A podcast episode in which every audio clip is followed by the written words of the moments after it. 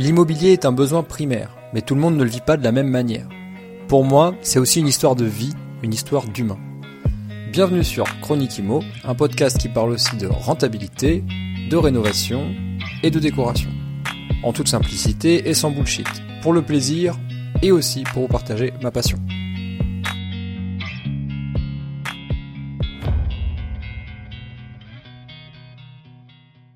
Salut à toi et bienvenue dans un nouvel épisode de Chronique Imo, j'espère que tu vas bien.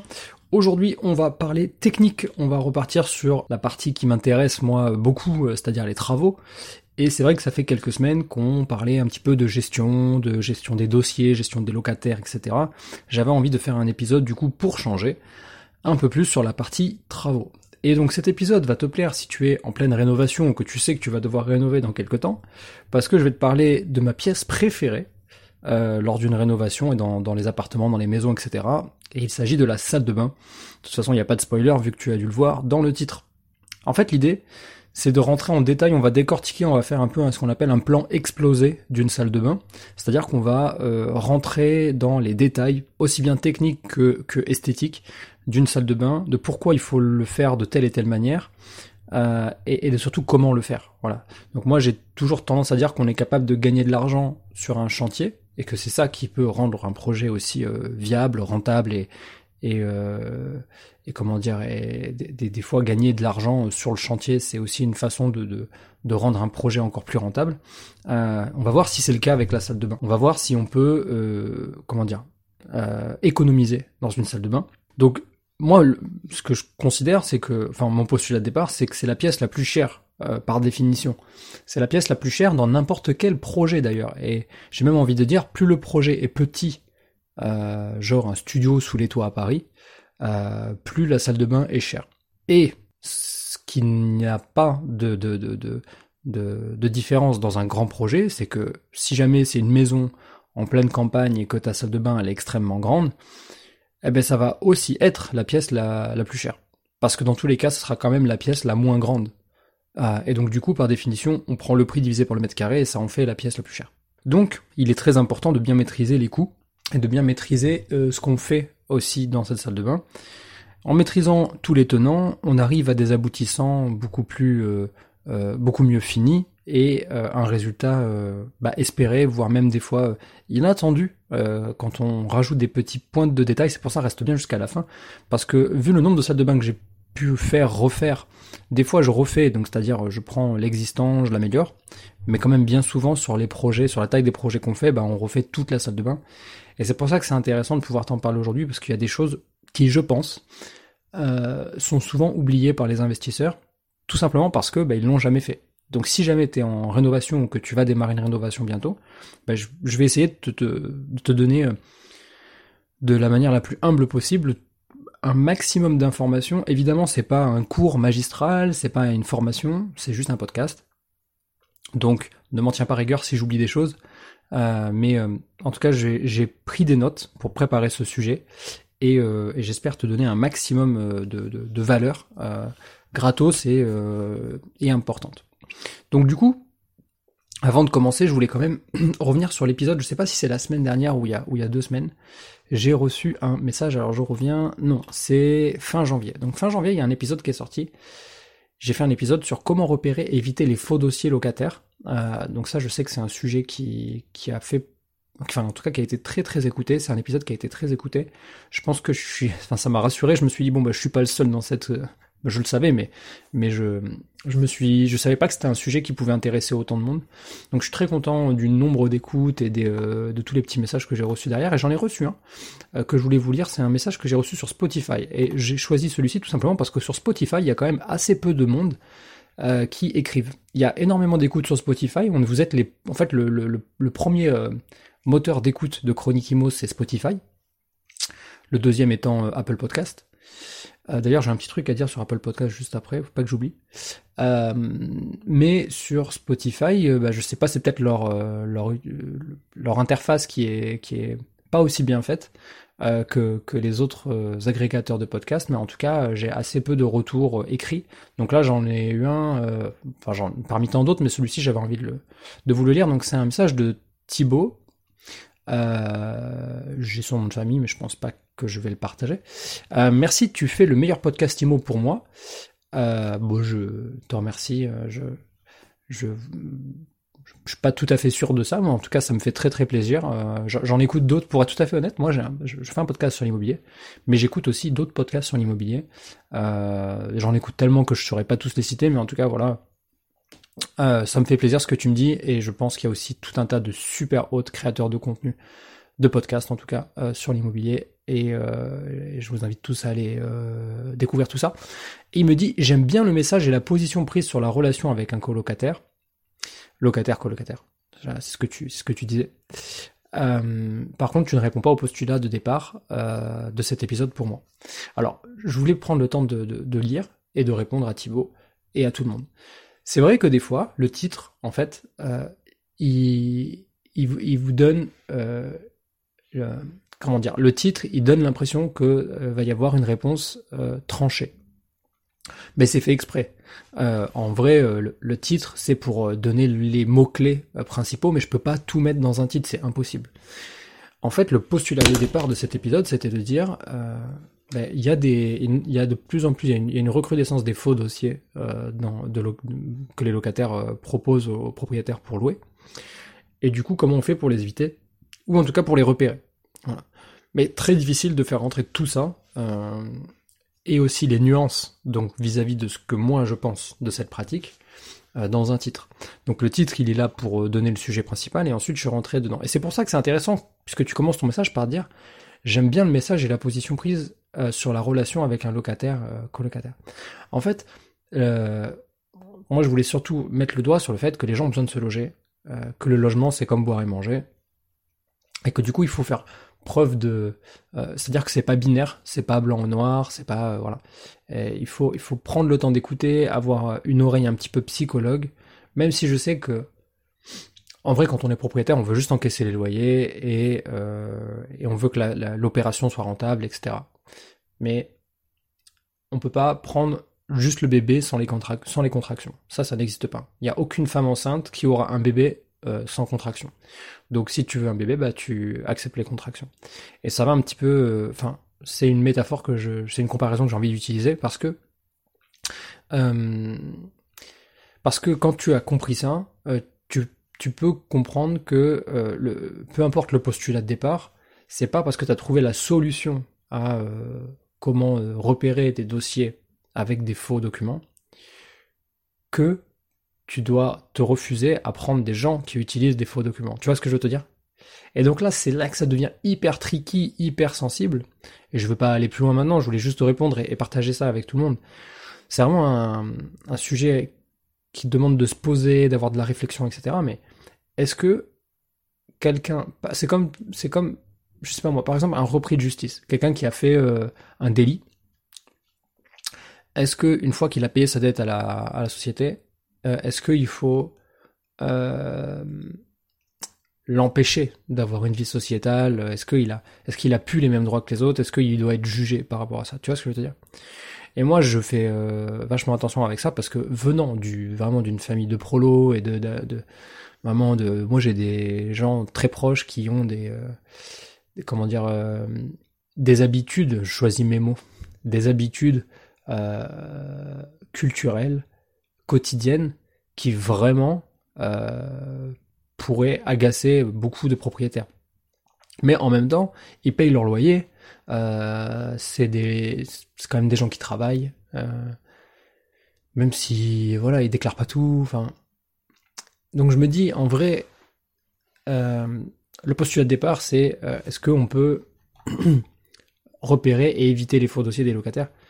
Maintenant, est-ce qu'on doit les juger, les, les, les mettre de côté, les, tu vois, ça c'est encore beaucoup plus, euh, beaucoup plus profond. en fait, c'est un sujet sur lequel j'ai même pas d'avis tranché. Enfin, je me dis juste que euh, c'est compliqué et que euh, être propriétaire bailleur, c'est une vraie responsabilité.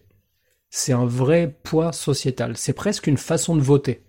C'est presque une façon d'avoir un impact plus important dans la société que voter, je pense. Tu vois? Tu peux choisir en fait à qui tu décides de louer ou de pas louer. Alors après, il y a toutes les règles sur la discrimination, etc., le racisme, etc., évidemment. Euh, mais euh, être entrepreneur, c'est un vrai poids de société. Voilà, donc je, voulais juste conclure ça là-dessus et, et, vous laisser tous autant que vous êtes à la réflexion, parce que la réflexion c'est quand même ce qui nous différencie de, de des animaux. Et donc, ben voilà, étant donné qu'on est des gens, un animal vraiment supra intelligent, ben je vous incite à, je t'incite toi qui m'écoutes à avoir un maximum de réflexion là-dessus. Peut-être que c'est trop méta à l'heure où t'écoutes ce podcast, je sais pas. Mais en tout cas, voilà, moi ça me ça me plaît de me dire que ben j'ai un poids dans ces sociétés et que et que voilà. En tout cas, la relation propriétaire-locataire, c'est vraiment un sujet qui vous a plu, donc ça me fait plaisir. Et qu'est-ce que je voulais dire?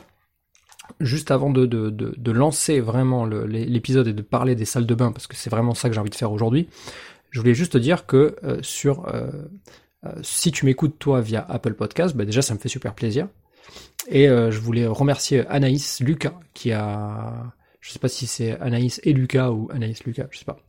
Merci pour cet enrichissement. Elle nous met une note 5 étoiles en disant euh, riche en informations et en partage. Merci pour ces précieux conseils et expériences.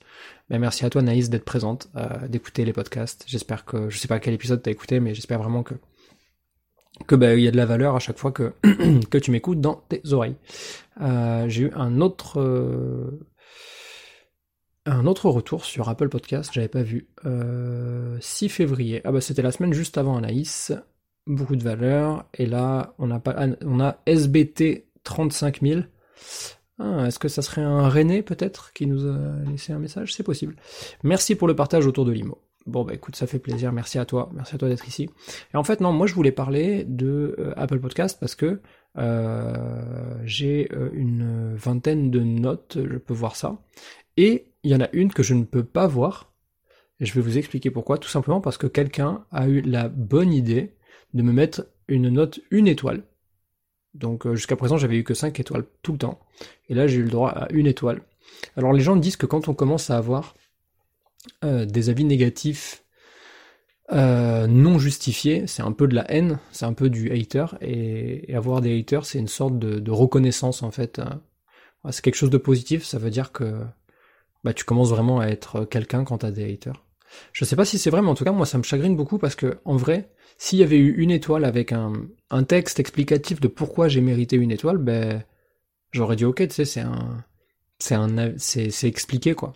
Mais là, j'ai pas eu de. En fait, quand il n'y a pas d'écrit sur Apple Podcast, c'est mal fait parce qu'on peut pas voir d'où ça vient, donc je peux même pas engager la conversation, essayer de retrouver la personne pour lui dire, hey, qu'est-ce que j'ai fait de mal pour mériter une étoile? En vrai, je vais pas m'éterniser là-dessus, mais juste pour vous dire, si jamais vous pouvez inverser la tendance, ben ça me ferait plaisir. Donc Apple Podcast 5 étoiles. Si possible, un petit texte pour me dire ce qui vous plaît ou ce qui vous plaît pas. Euh, mais l'idée c'est de pouvoir continuer toutes les semaines à, à partager du contenu et à apporter de la valeur. Allez, c'est parti. On continue avec l'épisode sur les salles de bain, comment la rénover et pourquoi la rénover et comment le faire bien. Donc entre 2 et 8 mètres carrés. Ça, c'est à peu près euh, la surface d'une salle de bain en France. Euh, beaucoup sont aux alentours de 5-6 mètres carrés. Voilà. Et pour les plus grandes, elles font quasiment la taille d'une chambre, 8-9 mètres carrés. C'est quand même très rare. Mais ça va être genre dans les villas, euh, ou dans les grands appartements parisiens, euh, ou dans les grandes villes, peu importe, mais dans les grands appartements d'époque, les salles de bain étaient très grandes. Euh, force est de constater que on, enfin, il y a eu, y a eu des mouvements. Ça, c'est un vrai truc. Hein. Euh, le mouvement hygiéniste, par exemple, je sais pas si vous avez déjà entendu parler de ça, mais dans l'histoire de l'art ou dans l'histoire des sociétés, c'est un vrai truc.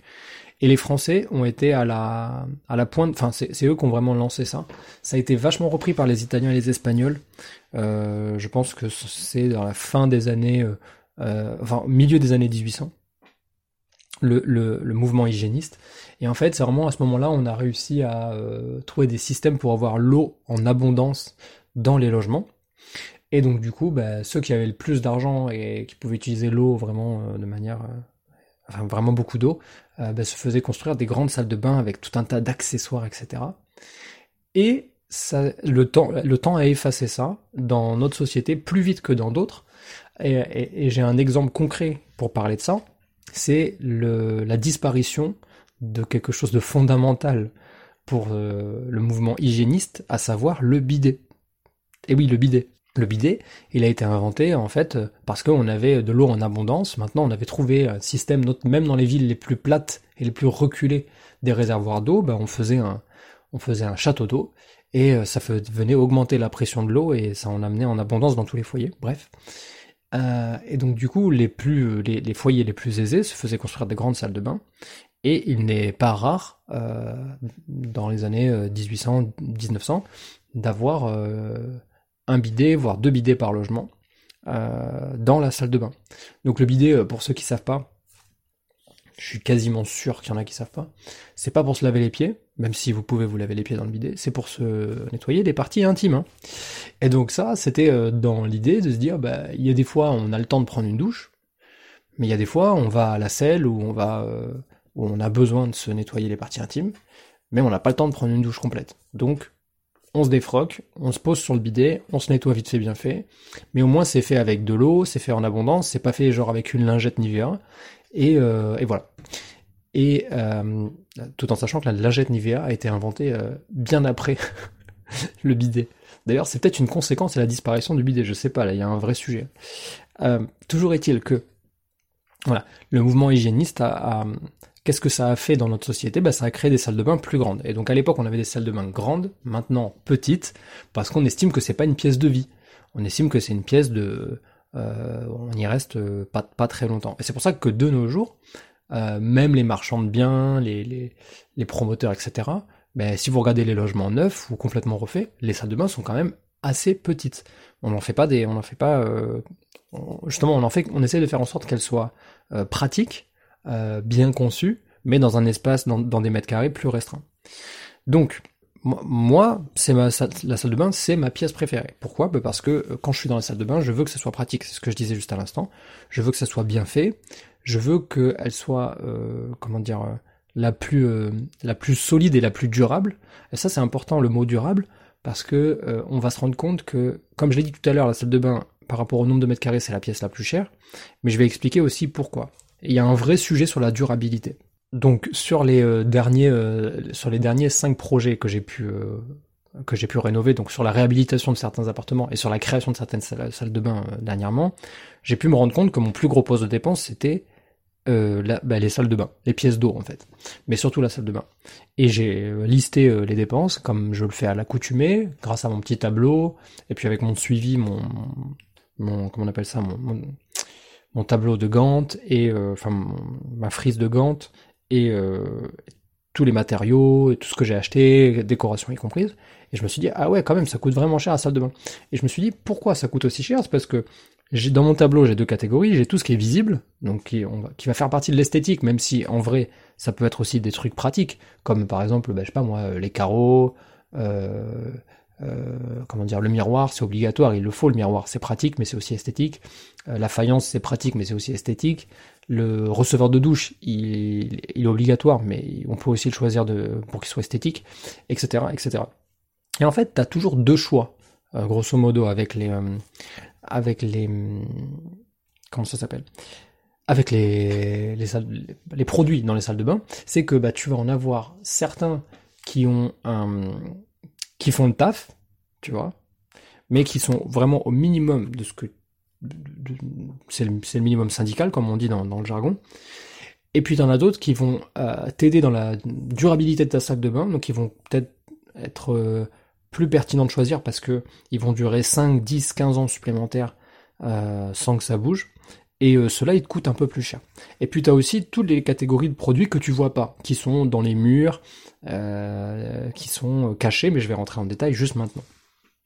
Donc le premier point, à quoi sert la salle de bain et quels sont les points les plus importants? Le premier, ça va être gérer les flux d'air, l'hygrométrie.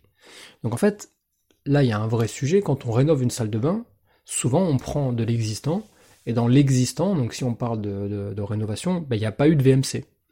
Ou alors, il n'y a pas eu d'extracteur. Donc souvent, on me dit, ouais, la VMC c'est obligatoire, mais non, vous pouvez tout simplement le remplacer cette fameuse VMC, s'il n'y a pas la possibilité de mettre une VMC, vous mettez un extracteur. Au final, c'est la même chose, sauf qu'il n'y a qu'une seule bouche, en fait.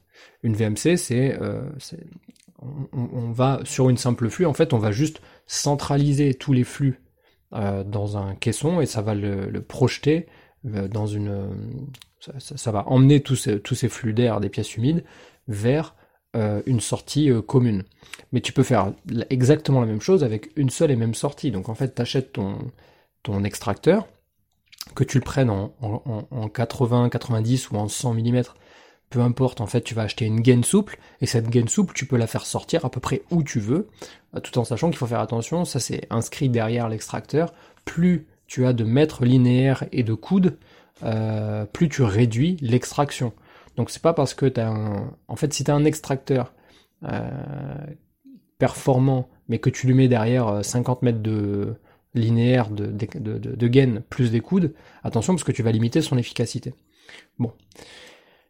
Après, ce que je voulais dire, c'est que le, la, gestion de l'hygrométrie donc des flux d'air dans la salle de bain, c'est extrêmement important. C'est un des premiers trucs que tu dois gérer, et c'est pour ça que c'est le premier point que je voulais aborder.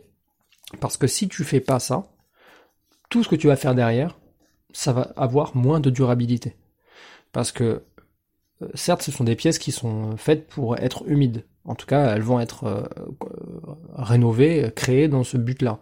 Mais ça reste une pièce comme une autre en réalité à la base.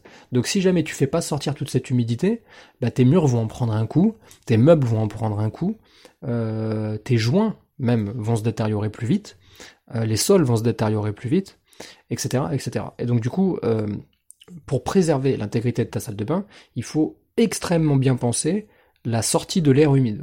Tout en sachant que l'air chaud étant toujours plus humide et qu'il est stocké vers le haut, on met toujours l'extracteur ou la VMC, peu importe, mais en tout cas la bouche d'extraction, on la met toujours vers le haut, soit dans un angle sur le mur, proche de la, proche de la douche, ou de la baignoire, mais bon, on va parler de douche dans notre cas, ou alors directement au plafond, euh, puisque la, la, la, chaleur, euh, enfin l'air la, la, plus chaude, humide, sera rampante sur le plafond, donc elle va s'engouffrer encore plus rapidement dans la bouche. Donc ça c'est le premier point, et c'est très important. Tu as plusieurs types d'extracteurs, tu peux en prendre un euh, euh hygro, euh, donc qui va se déclencher ou s'arrêter euh, quand il estime quand il estimera que la que l'hygrométrie est suffisamment basse, ou alors tu en mets un sur la lumière.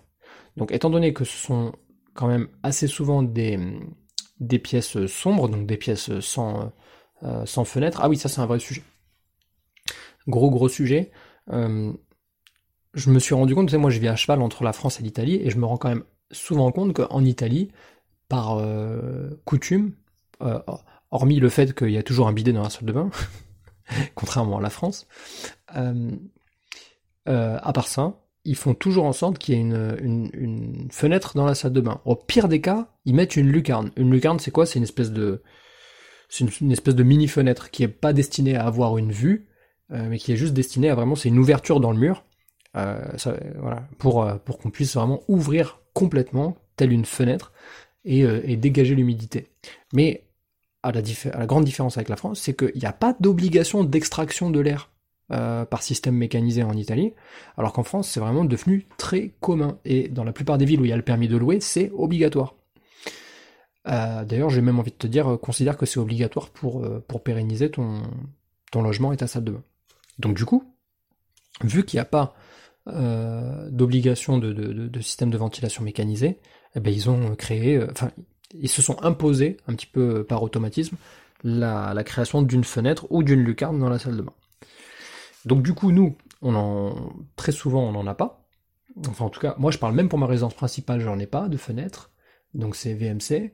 La plupart des logements que je possède n'en ont pas. Euh, je réfléchis, il y en a un seul, mais c'est même pas une fenêtre directe, c'est euh, ah, c'est à travers une cloison, on a fait une ouverture et c'est la, cloison de derrière qui a une fenêtre. Donc c'est même pas en direct euh, au niveau de la salle de bain. Donc vraiment c'est devenu de plus en plus rare en fait les salles de bain avec une fenêtre directe. Et donc du coup, très important de travailler. Tu vois, je prends du temps en fait là-dessus, juste sur une seule ligne, je prends du temps parce que euh, c'est un fondamental. C'est un fondamental et donc tu dois réfléchir au flux d'air et à l'hygrométrie dans ta salle de bain.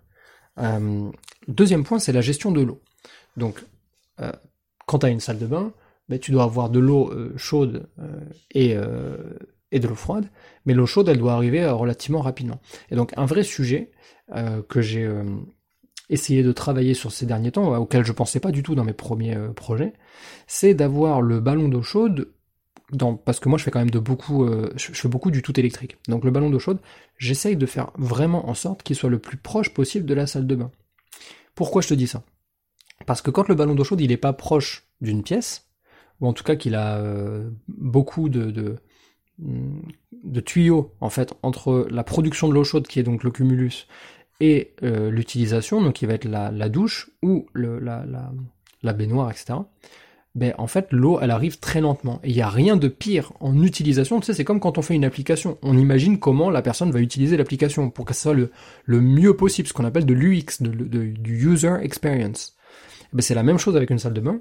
Tu dois pas mettre ta production d'eau chaude le plus loin de ta salle de bain, parce que sinon la personne va se retrouver à poil dans sa douche en attendant l'eau chaude. Et il n'y a rien de plus chiant que de faire ça ou encore pire, de faire un truc que moi je fais dans ma résidence principale parce que l'eau chaude elle met des plombes à arriver, c'est-à-dire de faire couler de l'eau froide jusqu'à ce qu'elle devienne chaude. Moi ça me débecte, j'ai vraiment l'impression de foutre de l'argent par les fenêtres et, de, bah de, de contribuer en fait à des mauvaises pratiques. Faire couler l'eau sans l'utiliser, c'est ridicule, même froide. Donc réfléchir à ça, donc le flux d'air, le flux d'eau.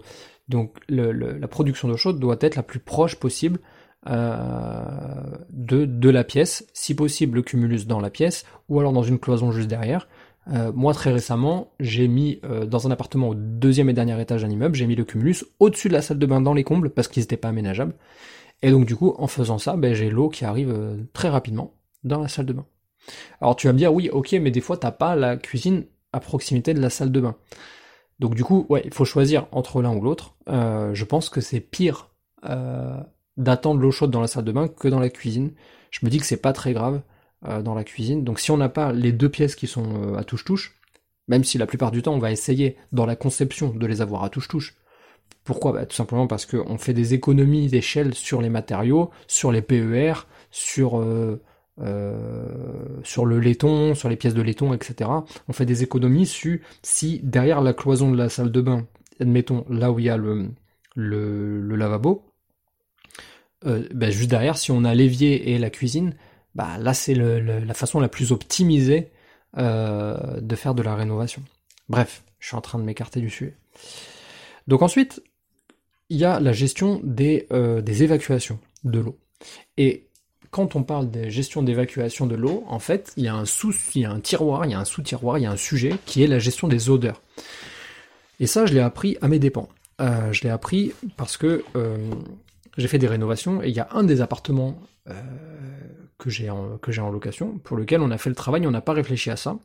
Et en fait, tu sais quand tu as une salle de bain, donc grosso modo je te la fais rapide, tu as l'évacuation principale, donc c'est le tuyau euh, de, des toilettes, c'est un tuyau qui est en 100 euh, mm, donc 10 cm de diamètre.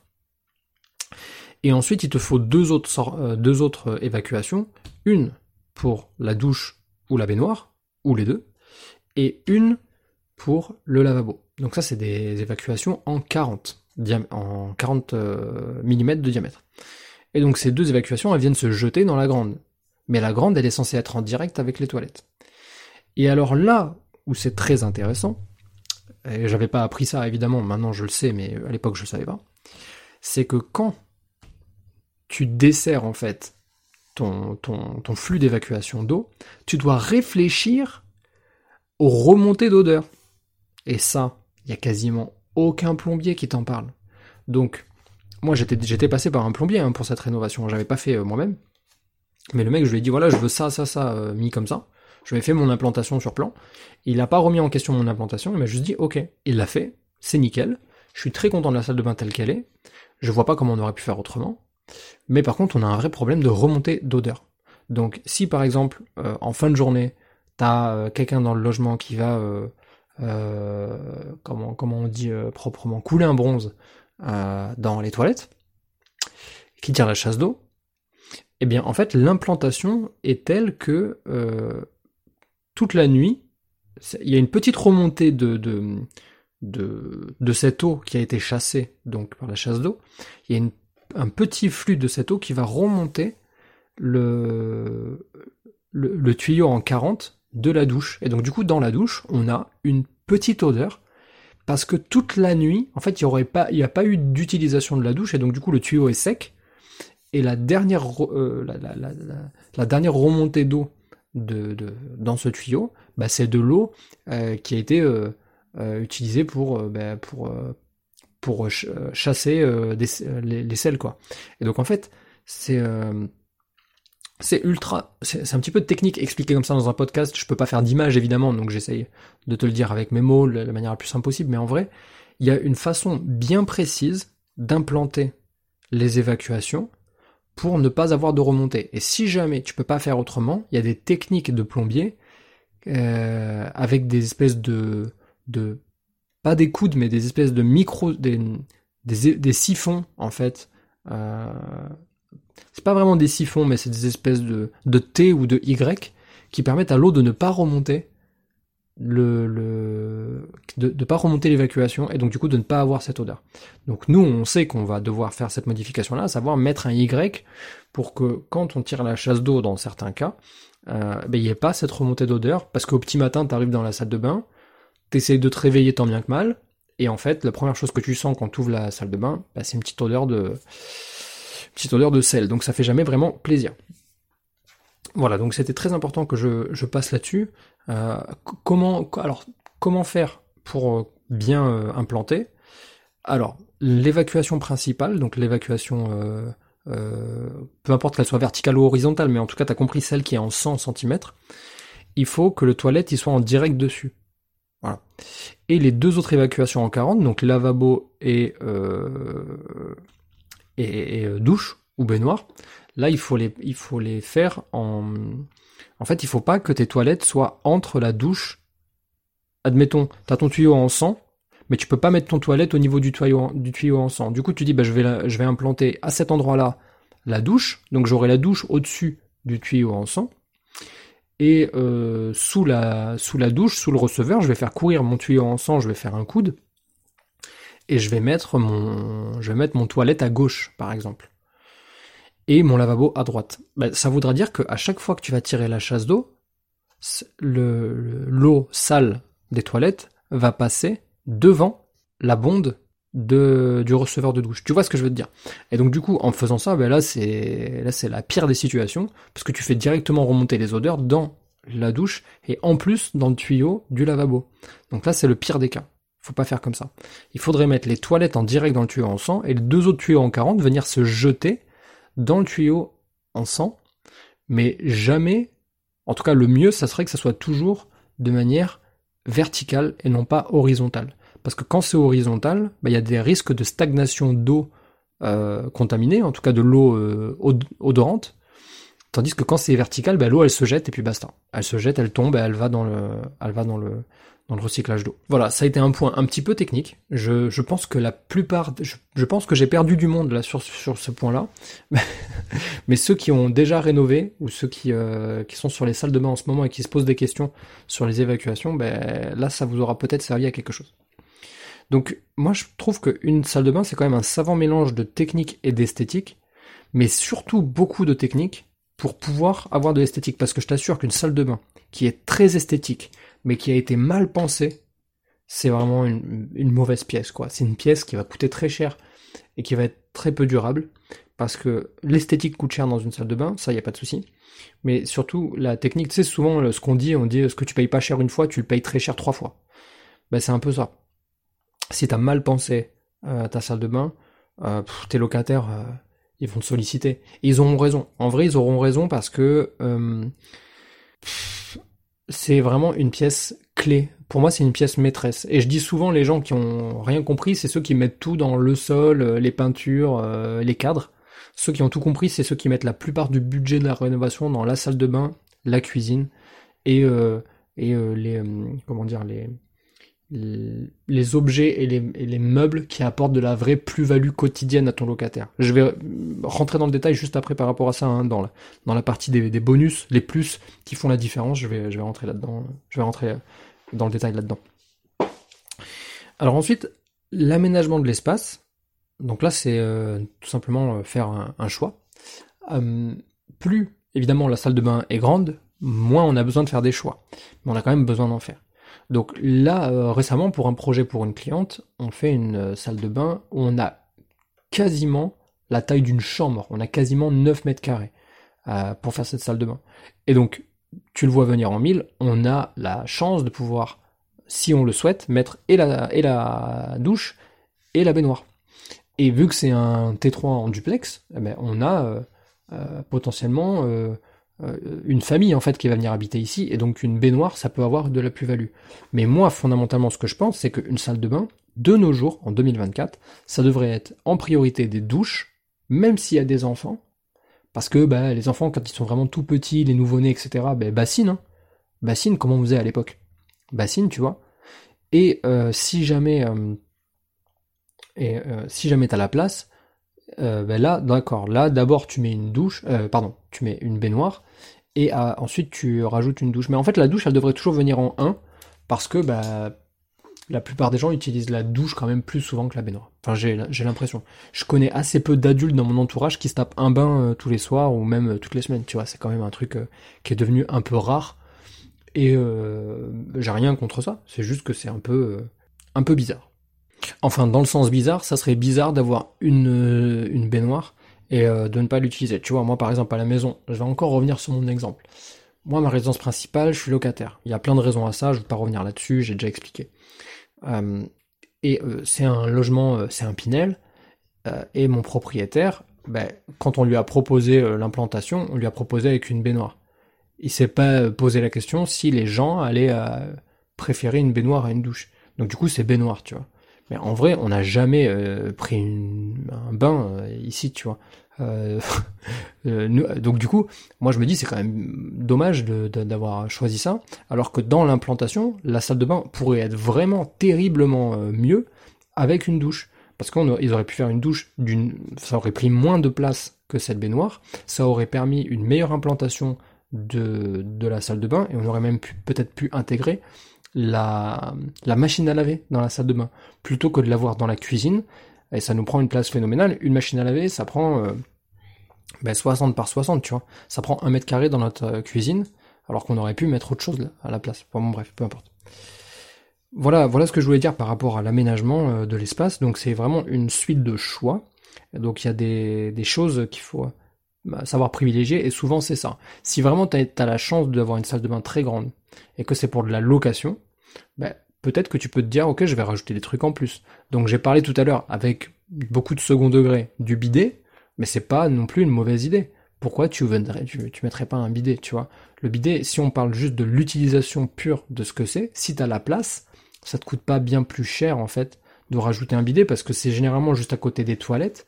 Donc t'as déjà tes deux arrivées euh, eau chaude, eau froide, et t'as déjà l'évacuation des toilettes. Donc t'as juste besoin de faire un pontage sur l'arrivée d'eau et de rallonger en fait euh, ton évacuation en 40.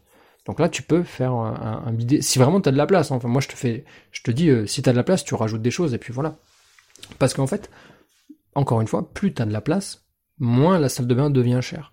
Tu vas, tu vas réduire le coût au mètre carré.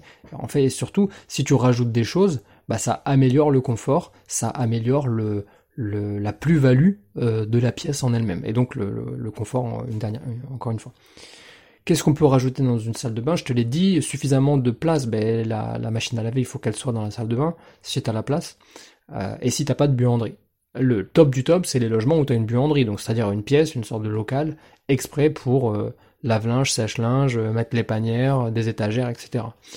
Force est de constater que les logements sont de plus en plus petits en France, donc non, la plupart des gens n'ont pas de buanderie, et il vient le dilemme de mettre la, le lave-linge soit dans la cuisine, soit dans la salle de bain. Moi, je trouve ça débile d'avoir la, le, lave-linge dans la cuisine. Maintenant, tout comme moi, plein de gens ont ça et ils n'ont pas le choix. Mais généralement, c'est faute de place dans la salle de bain. Mais en vrai, où est-ce qu'on se change? Où est-ce qu'on enlève ses affaires sales? Généralement, dans la salle de bain. Donc, encore une fois, euh, l'expérience utilisateur voudrait que mais la machine à laver soit euh, dans la salle de bain. Tout simplement. On peut faire plein de choses dans une salle de bain. Un truc que j'ai fait récemment, c'est de faire un espèce de faux plaque, une fausse porte euh, supplémentaire pour intégrer un placard qui est pas très large, qui fait 50 je crois de euh, peut-être même un peu moins 47 de, profondeur.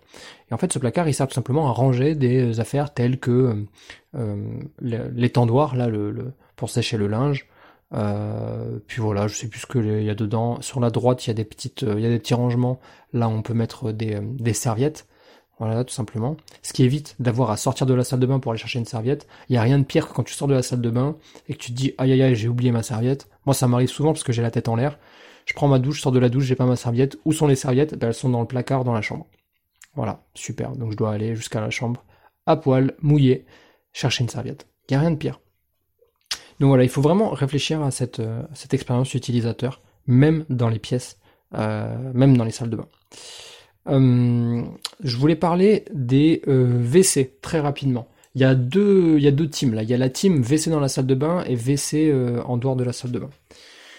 Je comprends les deux. Je pense que c'est vraiment une question de, culture et d'habitude. Si tu as grandi dans une maison où les WC sont une pièce à part, qui donne sur la pièce principale généralement au rez-de-chaussée ou dans les maisons de plein pied souvent ça donne sur le salon directement. Je comprends. Tu vois, je comprends. Euh, sauf que moi, je pense que les, les, WC devraient être dans la salle de bain. Pourquoi? Parce que ben, la plupart des gens euh, ont pas de problème, tu vois. Ça se passe bien. On va aux toilettes, on, sort des toilettes, on va se laver les mains, etc. Mais généralement, on sort des toilettes et on a besoin de se laver les mains. Donc le mieux, c'est que les toilettes soient dans la salle de bain et que dans la salle de bain, on va aux toilettes, on se lave les mains et après on sort. Parce qu'en fait, c'est toujours chiant de sortir des toilettes s'il n'y a pas de lavabo, et c'est très rare, donc du coup, on touche la poignée des, toilettes, on sort, et ensuite on va au premier lavabo disponible. Des fois c'est la cuisine, et des fois c'est autre chose. Il n'y a rien de pire que d'aller se laver les mains après un passage aux toilettes dans la cuisine en fait. C'est pas le lieu, c'est pas l'endroit. Et par juste par, pure déduction euh, d'hygiène, on va pas se laver les mains après être passé aux toilettes dans, la cuisine. Et euh, un, autre truc, euh, c'est que pourquoi les gens ont décidé de sortir les toilettes de la salle de bain? Les gens disent ouais ben on se, se lave pas. Enfin je l'ai déjà entendu en fait de la bouche des, anciens me dire on se lave pas là où on chie, tu vois, pour le dire dans, dans leurs mots à eux. ok, ça se comprend. Mais en fait, quel est le problème? C'est quoi? C'est juste l'odeur En fait, c'est quoi la problématique? Parce que généralement, quand on va se laver, on est sale. Donc, euh, on... la, salle de bain, c'est juste un endroit qui a besoin d'être nettoyé plus souvent que le reste des pièces, à mon avis. Et donc, du coup, j'entends la, la, la prise de position, mais je suis pas tout à fait d'accord avec euh, en, la, réalité des faits. On, a beau euh, dire que c'est une pièce qui doit rester propre, etc., que c'est là, c'est le, le symbole de la propreté dans la maison. Oui, mais force est de constater que euh, bah, tous les jours on se salit, on, on, on, sue, on pue, on a besoin de se laver, et donc du coup, ben, je vois pas le problème à ce que les, les toilettes soient dans la salle de bain. Donc, si tu veux, encore une fois, réfléchir uniquement à l'utilisation, évite de séparer les toilettes euh, de la salle de bain. C'est mon avis, évidemment, tu as le droit d'avoir un avis tranché là-dessus et de me répondre, euh, c'est avec grand plaisir qu'on peut discuter du sujet. Si tu as d'autres raisons pour lesquelles tu penses que c'est mieux que les toilettes soient en dehors de la salle de bain, bah n'hésite pas à les partager parce que moi vraiment j'ai du mal à comprendre cette euh, cette comment dire cette utilisation qui est faite dans la dans, la construction des logements de mettre les toilettes à, part. Vraiment ça moi ce qui me pose le plus problème c'est de sortir des toilettes sans avoir pu me laver les mains, et donc du coup de toucher des poignées, fermer des portes, etc. Ouvrir et fermer des portes, sans avoir pu me laver les mains. Pour moi, c'est une, une aberration. Enfin bon, bref. Euh, c'est un avis perso. Il y a un autre sujet euh, qui, a, qui est, à mon avis, trop souvent euh oublié, c'est le traitement des murs. Donc quand tu fais une salle de bain, notamment euh, sur la partie douche et baignoire, je veux pas passer des pompes dessus, c'est juste un truc qui est oublié parce que les gens ne le savent pas. Ceux qui font les salles de bain par eux-mêmes, qu'est-ce qu'ils font? Ils montent leur, leur, cloison, ils font des bandes ou pas. J'ai même vu des gens qui mettaient pas de bandes au niveau de la douche. Erreur fatale à mon avis, mais bon, peu importe. Et ensuite, qu'est-ce qu'ils font? Ils font une couche d'impression. Pas, forcément pour que ça donne bien, mais juste une couche d'impression pour que ça adhère bien la, la colle à carrelage. Et ensuite, ils, ils, ils carrellent. Et donc là, euh, en, faisant ça. Donc c'est la, c'est, euh, c'est l'autoroute pour aller le plus vite possible vers un dégât des eaux. Parce qu'en fait, c'est très bien d'avoir fait une impression pour que la faïence adhère. Mais en fait, là, vous avez oublié la partie la plus importante, en fait, de la création d'une salle de bain, à savoir l'étanchéité. Et c'est ça, le truc le plus relou dans une salle de bain, c'est que tu sais que l'eau, cette petite coquine, elle va s'infiltrer partout. La moindre faille. Et même si c'est une infiltration lente, elle va s'infiltrer. Donc, quand on fait une douche, quand on fait une baignoire, quand on fait du carrelage, avant d'imprimer, avant de, carreler, on fait une, euh, pose du produit euh, d'imperméabilisation, donc de, ce qu'on appelle du produit sous carrelage. Et donc ce produit-là, c'est une sorte de pâte, tu vois. Ça ressemble un peu à du chewing-gum quand tu le mets. Euh, enfin, disons que c'est une peinture très épaisse. Et quand elle sèche, ça devient une pâte, en fait. Ça devient une, une glu. Euh, et, et, voilà. Et, c'est, alors c'est très recouvrant et c'est très épais.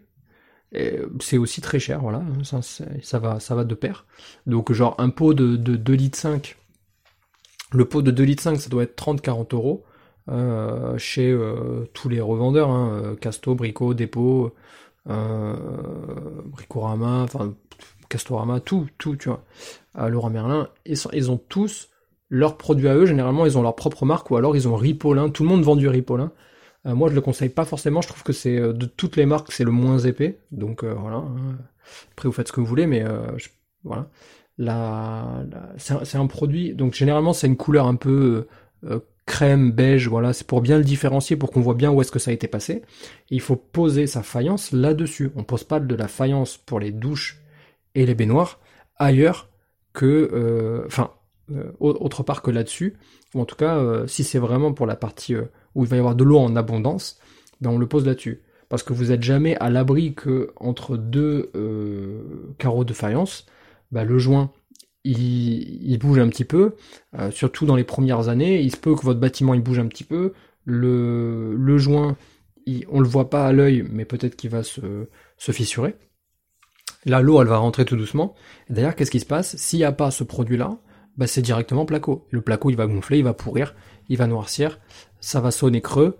Euh, derrière, l'isolation, va prendre l'eau. Enfin bref, là, c'est catastrophe assurée. Donc faire très attention au traitement des murs, euh, surtout sur les parois de douche et de, euh, baignoire. Vous pouvez le faire aussi évidemment derrière la crédence du, lavabo, même si la, la comment dire, le, besoin est moins important, mais vous pouvez aussi le faire à cet endroit-là. Maintenant, on va passer, on, arrive un petit peu sur la fin de cet épisode, il est déjà très long, mais j'avais envie de, décortiquer la salle de bain pour pouvoir discuter euh, de, plein de mini-sujets ensemble. Là, c'est la partie des plus, tu vois, tous les petits plus qui font la différence. Et moi, j'aime bien mettre des, accessoires, en fait, en bonus, ou en tout cas faire des choix, euh, faire des choix importants, euh, qui vont, enfin, faire des choix qui sont des détails, très sincèrement, mais qui vont être importants dans l'utilisation pour le locataire voire même pour moi. Et souvent, je me dis, putain, qu'est-ce que j'aimerais bien avoir dans ma salle de bain qui fait la différence? Et j'ai noté trois, quatre choses, et euh, je me suis dit que j'allais te, te parler de ça aujourd'hui. Donc, une des premières choses que je mets, ça c'est trop sous-côté, c'est vraiment trop trop sous-côté, c'est un miroir grossissant. Oh, tu vas me dire, Mathieu, vraiment, tu vas chercher loin, tu vas dans le détail, etc. Ouais, peut-être, mais je peux t'assurer que je suis sûr que ça contribue à l'effet wow, à l'effet coup de cœur, euh, quand je fais des visites avec des locataires il y a très souvent, ils me disent, oh là là, vous avez pensé à ça J'ai jamais vu ça dans un appartement. Il y en a même qui disent, j'ai vu ça uniquement dans un hôtel, j'avais jamais vu ça dans un appartement. Ah ben voilà. Moi, j'ai ramené les services de l'hôtel dans l'appartement. À savoir, dans toutes les salles de bain, on met un miroir grossissant. Et pas un miroir grossissant pourri en mode euh, le celui à 8 euros là, celui qui est sur un espèce de truc télescopique avec des croisillons euh, nuls, tu vois.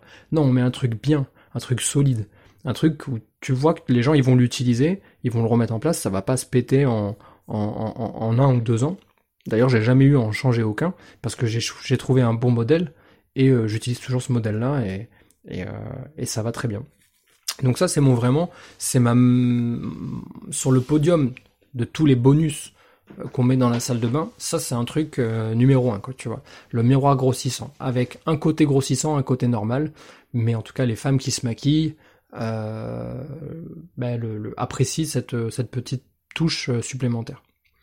Un autre truc qu'on met dans les salles de bain, c'est un meuble de euh, généralement qui est au sud des toilettes, mais après on peut le mettre ailleurs. Mais c'est un meuble qui fait 10, non, il fait 12 cm de profondeur. Pourquoi un meuble de 12 cm de profondeur? En fait, c'est un meuble très compact, donc très peu profond, mais avec des portes, donc on peut cacher tout un tas de bricoles dedans qui sont pas visibles. Donc ça peut être un vrai bordel à l'intérieur, c'est pas grave. Et ça, les gens l'apprécient. Pourquoi? Bah Parce que euh, en fait, il fait 12. En fait, en réalité, il fait 10 cm de profondeur, mais il y a 2 cm de, de, porte par devant. Et ça, on l'achète, ça coûte vraiment pas cher. Je crois qu'il coûte 39 euros ce meuble-là chez Castorama avec des poignées. Euh, c'est un meuble blanc, donc ils se font parfaitement sur un mur blanc avec des poignées couleur bois. Et ce meuble-là, il permet de mettre quoi? Bah, De mettre euh, euh toutes les bricoles que les gens ont dans la salle de bain qu'ils ont besoin, les produits, ça peut servir de, de, pharmacie, ils peuvent mettre quoi? Ils peuvent mettre le papier toilette, en fait ils peuvent mettre plein de choses dans ce meuble-là. Et conserver l'espace sous le lavabo, parce que nous on met des meubles avec deux, deux, ou trois tiroirs, et donc en fait ils conservent l'espace tiroir pour mettre par exemple les serviettes. Et donc du coup, ils n'ont pas toutes ces bricoles qui sont dans, dans, le tiroir sous le lavabo, ils ont plus de place pour mettre toutes leurs serviettes à cet endroit-là. En fait, c'est juste une histoire de...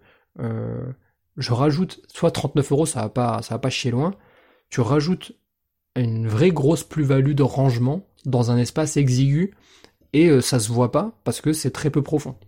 Et pourtant, c'est quand même du rangement. Donc ça, c'est le sur le podium, c'est le numéro 2 des, euh, des bonus que je mets dans la salle de bain. Évidemment, je l'ai pas. Euh, je pense pas que c'est un bonus, mais tout le monde mettra un, miroir avec une lampe LED par-dessus le miroir. Pourquoi il faut une lampe LED par-dessus le miroir?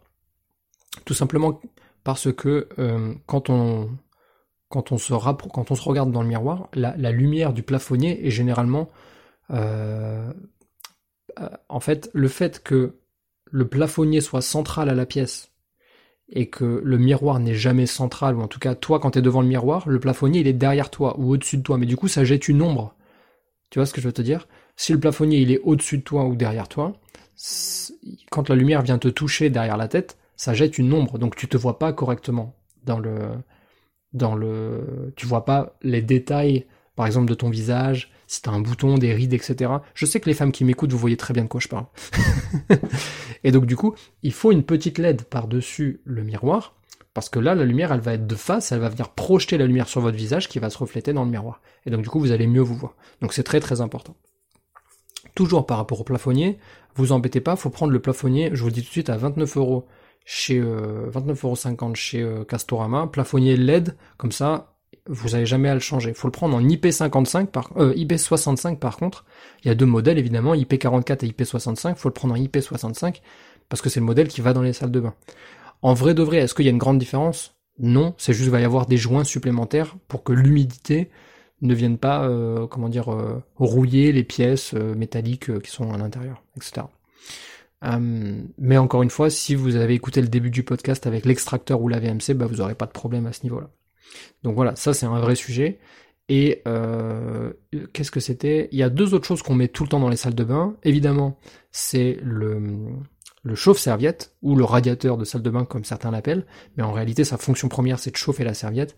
Et évidemment, ça vient chauffer euh, la salle de bain. Vous pouvez prendre euh, celui à 500 watts de chez Castorama. Castorama, je vous régale quand même. Hein. On n'est pas, on n'est pas sponsor Casto, mais je les régale vraiment. Qui coûte euh, qui coûte 69 euros je crois ou 59 euros je me rappelle plus du nom. Moi je mets ça je mets du 500 watts. Dans les grandes grandes salles de bain vous pouvez aller jusqu'à 750 watts. Ça sert à rien de mettre plus très sincèrement parce que vous allez jeter de l'argent par les fenêtres. Euh, mais euh, ils font le même en fait en 500 watts et en 750 watts alors après il y a deux teams, il y a la team souffleur et pas souffleur. Donc en gros c'est quoi? Bah, C'est d'avoir un chauffe-serviette avec une option, avec une, soufflerie, donc pour avoir très chaud d'un seul coup dans la salle de bain. Et effectivement, le chauffe-serviette, sa fonction première, c'est de chauffer la serviette, et il va être très très long pour chauffer la salle de bain. Donc ça voudrait dire qu'il faudrait qu'il soit tout le temps allumé et euh, mis genre à 19 ou 20 degrés pour que la salle de bain soit à une bonne température. Donc voilà, donc il y a deux teams, euh, souffleur ou pas souffleur, moi j'en mets pas. Euh, voilà, je trouve que c'est, c'est plus dangereux qu'autre chose. Je sais que j'ai déjà entendu des histoires de départ de feu parce que les gens ils mettent leurs chaussettes mouillées sur le souffleur. Et en fait le souffleur c'est une espèce de convecteur à l'ancienne qui va envoyer de l'air très chaud très vite. Euh, et les gens mettent des euh, genre des, vêtements euh, un peu humides ou mouillés carrément dessus. Et là c'est danger, c'est danger, danger. Donc voilà, donc ça je mets pas de souffleur mais je mets tout le temps un, chauffe-serviette. Le chauffe-serviette il faut qu'il soit pas, très loin de la salle de bain. mais il faut qu'il soit à 120 cm, ça c'est très important, donc à 60 cm du rebord du receveur, et à 120 cm, ce qu'on appelle la zone 1, à 120 cm max, euh, minimum de, euh, de, l'arrivée d'eau. Donc l'arrivée d'eau, c'est le, le, le, mélangeur d'eau en fait. Donc, pourquoi je dis ça? Euh, Tout simplement parce que tu as des normes par rapport à ça. Et euh, si jamais un, tu dois faire passer le consuel dans, ta, dans ton appartement et dans ta salle de bain, le consuel te sera refusé si jamais, si jamais le, sèche-serviette il est plus proche euh, de, de, l'arrivée d'eau que ça. Donc faire très attention, hein, il, y a des, y a des normes, et tout existe sur le site du consuel, hein, il y a des, des, fiches explicatives, descriptives de ce que tu dois faire. Donc tu peux tout récupérer sur leur site, ou alors il y a des, certainement des tonnes de vidéos YouTube qui t'expliquent ça très bien. Et donc le dernier objet que je mets, et encore une fois les femmes vont me remercier pour, ça, c'est un support, euh, donc ça coûte vraiment que dalle, ça coûte 10 euh, euros je crois, c'est un support métallique pour le le sèche-cheveux. Pareil que je visse au mur. Et en fait, euh, donc tu as, deux modèles, tu as un modèle vissé et un modèle euh, euh, sur ventouse, donc là qui permettra de pas venir abîmer en fait tout simplement le carrelage. Et en gros, ce modèle-là, enfin cet objet-là, il te permet quoi? Il te permet d'avoir un petit peu comme chez le coiffeur, tu sais, le, sèche-cheveux, tu vas pouvoir le, poser dessus. Donc il sera constamment un peu en, exposition, là, près du miroir, contre le mur. voilà. Et tu n'auras plus qu'à le brancher. Euh, et, l'utiliser. Ça évite de l'avoir dans un tiroir et donc toujours de ouvrir, fermer le tiroir. Donc là, on sait qu'il est à sa place. Il est euh, sur son support exprès, support de, sèche-cheveux.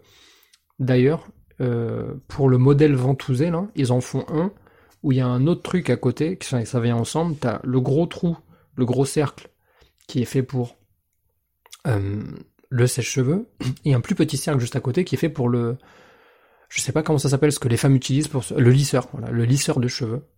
Euh, donc vous pouvez mettre euh, tout ça là-dessus. Et euh, en vrai, réfléchis juste au coût d'investissement. Là, on parle de quelques dizaines d'euros supplémentaires. Allez, à tout casser 100 euros. Tu rajoutes 100 euros, mais pour 100 euros, tu as peut-être plus de chances de créer des effets wow dans la tête de quelqu'un euh, qui vient euh, qui vient visiter et donc du coup qui va se dire ok bah, peut-être que le loyer il est 10, 15, 20, 30 euros plus cher que les autres appartements que j'ai vus mais c'est vraiment l'appartement le mieux fini avec la salle de bain la mieux pensée tu vois. Et on sait qu'aujourd'hui on est dans une période de la vie on est dans une ère où les gens font très attention. Alors euh, enfin je trouve hein, peut-être que je me je fabule un petit peu mais où les gens font très attention à leur image et donc du coup la salle de bain c'est directement connecté à l'image qu'on va donner de soi, l'image extérieure, mais aussi intérieure parce qu'on va se laver, donc c'est important de se laver, etc. Bref, étant donné que c'est censé être une pièce euh, euh, positive, une pièce d'hygiène, une pièce qui te permet de te sentir mieux du coup dans ta peau, aussi bien intérieure que extérieure, euh, bah du coup je trouve que c'est important d'investir un petit peu d'argent dans la salle de bain. Et donc en conclusion, je dirais que pour avoir l'effet wow, bah c'est normal de mettre plus d'argent dans cette pièce que dans le reste des pièces. Je mettrai même plus d'argent dans une salle de bain que dans une cuisine, à titre personnel. Mais surtout ne pas négliger la technique euh, par rapport à l'esthétique, parce que une pièce bien pensée sur l'hygrométrie, le flux d'air, le flux d'eau, les évacuations, les odeurs, l'espace, l'aménagement, etc. Ça, sera, ça, ça, ça va de pair avec un bel esthétique. En fait, l'esthétique n'est rien si jamais la pièce n'a pas été techniquement bien pensée. Donc voilà, la conclusion c'est ne pas négliger la technique. Et euh, si jamais t'as pas le budget, je tenais juste à préciser que des fois on fait une projection de travaux, je sais pas, on se dit bah j'aurais besoin de 15 ou 20 000 euros pour rénover cet appartement. Tu te rends compte que pour vraiment faire bien une salle de bain, il aurait fallu que tu demandes 4 à 5 000 euros supplémentaires pour vraiment faire le truc pousser dans le détail et créer l'effet wow. Eh ben moi je te dis, t'inquiète pas, mets d'abord l'argent dans la technique, c'est pas grave si ta salle de bain elle est pas hyper esthétique, et au fur et à mesure où tu rentres les loyers, ça ça peut être un deal que tu fais avec ton locataire, tu dis ben voilà, je vous fais rentrer maintenant la salle de bain, elle est un petit peu brute de décoffrage, elle, est, elle a été très bien conçue, mais, euh, mais on n'a pas encore été loin dans le détail de l'esthétique, etc. Par contre ce que je vous propose c'est que dans trois mois, euh, on fasse intervenir une journée quelqu'un pour venir vous poser des trucs supplémentaires. Et donc, tu vois, en fait, tu as un deal dans ton calendrier, tu rentres trois mois de loyer, donc normalement, si tu as du cash flow, bah, ce cash flow, tu le mets de côté et tu sais qu'il va venir euh, pour payer les matériaux qui te manquent, euh, pour les matériaux esthétiques évidemment, je m'entends, les meubles peut-être, etc., pour la salle de bain, et tu as un deal avec ton locataire pour venir améliorer encore plus son logement euh, au fur et à mesure que tu rentres du cash. Donc lui, pour lui, c'est un, c'est un dollar parce qu'il a payé son loyer normalement, et pour toi aussi, c'est un dollar parce qu'en fait, c'est le cash flow des loyers qui va venir payer pour euh, ben pour cette amélioration euh, de ton logement. Donc ça, ça, ça rend ton logement mieux pour ton locataire à l'instant T, mais pour les prochains locataires aussi. Donc investissement sur euh, sur le long cours, durabilité et, euh, et amélioration de la de la relation avec ton locataire parce qu'il se dit ah ouais enfin un propriétaire qui fait attention, enfin un propriétaire qui, qui, qui a à cœur que je me sente bien dans mon logement jusqu'à ma salle de bain. Tu vois, et pourtant, moi, j'en ai visité des trucs, les salles de bain, des fois, juste à, je visite pas l'appartement, je regarde juste la salle de bain, je sais quel type de propriétaire il y a derrière, tu vois. Je connais le, le, le l'avatar euh, propriétaire, la, la, typologie de personne, juste à regarder la salle de bain de leur locataire. Voilà un petit peu ce que j'avais envie de dire sur les salles de bain. J'espère que cet épisode t'a plu. Euh, j'ai peut-être oublié plein de choses importantes à dire sur les salles de bain. Si c'est le cas, n'hésite pas à m'en parler en avis sur euh, Apple Podcast, Spotify et toutes les autres euh, plateformes sur lesquelles tu m'écoutes. Je serais ravi d'avoir la conversation avec toi. en termes de recommandations, parce que je voulais recommander quand même quelque chose pour cette fin d'épisode, je m'étais noté de te mettre en description le lien direct vers mon miroir grossissant, celui que j'ai choisi. Et j'ai décidé de faire ça parce qu'il y en a plein, en fait, des miroirs grossissants. Je trouve que ça amène une vraie plus-value à la salle de bain, comme je te disais tout à l'heure. Mais il y a plein de modèles. Et en fait, il y en a un que moi je mets depuis toujours, euh, et euh, qui est pas celui qu'on retrouve des fois dans les hôtels, et c'est un peu miteux parce que c'est une sorte d'accordéon, le système, et, euh, c'est très branlant, et, et, du coup le miroir il fait que de se balader, et on n'arrive pas à le, à le, tenir correctement, il fait que de se balader. C'est un peu de la camelote, quoi. Donc du coup j'en ai trouvé un qui est vachement bien, et c'est le même que Leroy Merlin commandait à l'époque, ils le font plus maintenant, ils ont, ils ont changé de gamme, mais c'était celui-là qu'ils avaient à l'époque, et je l'avais trouvé là la première fois, maintenant je l'ai trouvé sur Amazon, et moi je les achète par pack de 5, euh, miroir grossissant, je crois qu'en ce moment il y a une offre, en plus il doit être à 15 euros au lieu d'une vingtaine d'euros, donc je te laisse regarder, je te mets le lien en description. Voilà, c'était ma reco de la semaine. Quant à moi, je te dis à la semaine prochaine. Ciao ciao